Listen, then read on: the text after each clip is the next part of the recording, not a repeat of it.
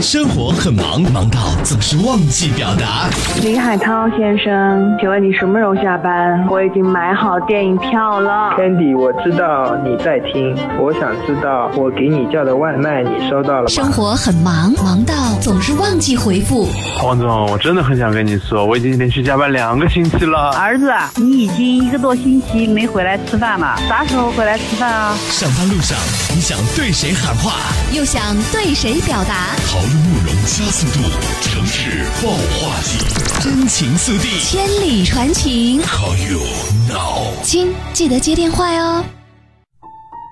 我呢，主要从事乡村教学有三年，现在呢就是改行从事了基层乡镇工作已经有十二年了。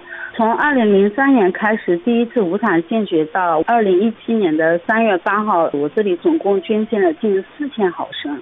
每次只要身体允许，我每年两次都会捐献，而且每次捐献都是达到最大限量四百毫升。我第一次献血是在我大学时分，那是在二零零三年。我当时看到学校里有献血车开进来的时候，自己在想着哦，就说如果身体好的话，我也可以去献血嘞。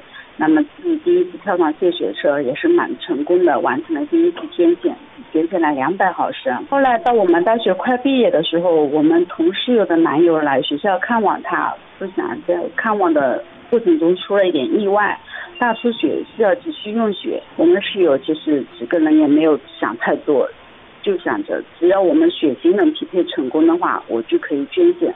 我就更加坚信了无偿献血的意义，以及我以后。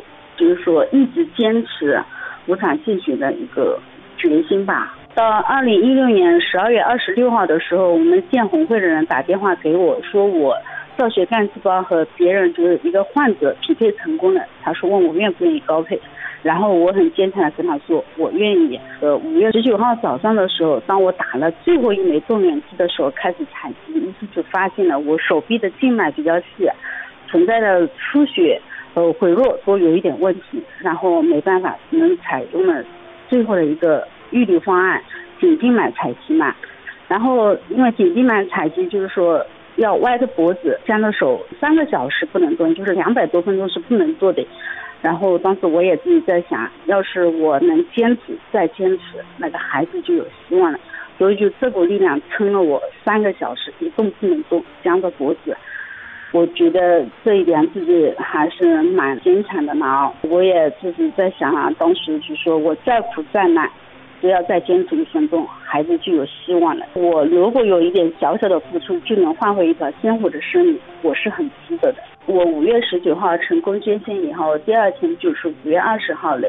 其实五月二十号就是像我们平常说的“我爱你”。其实说实话，我要救我献出了我的生命种子。挽救了一个远在青岛的孩子，这也是五二零我送给孩子们最美的礼物。一开始家人还是有点反对的，因为就是说家人对这个献血的意识啊不是很到位啊。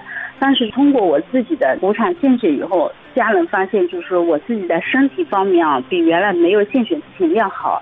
所以说，家人也都开始比较支持我了。因为当我们身体内的血液被流出来的时候，它要重新制造新鲜的血液，相当于就给我们身体清理了垃圾一样的。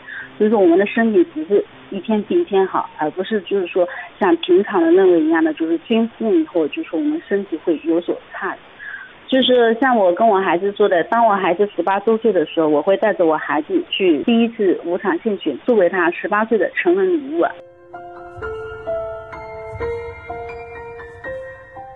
只要大家身体允许，我希望有更多的人能撸起自己的袖子，付出一点小小的爱，成就一片大爱，让更多的人有生的希望。虽然生活在变啊，虽然感情在变啊，可是你知道，可是我知道，爱在每一分一秒。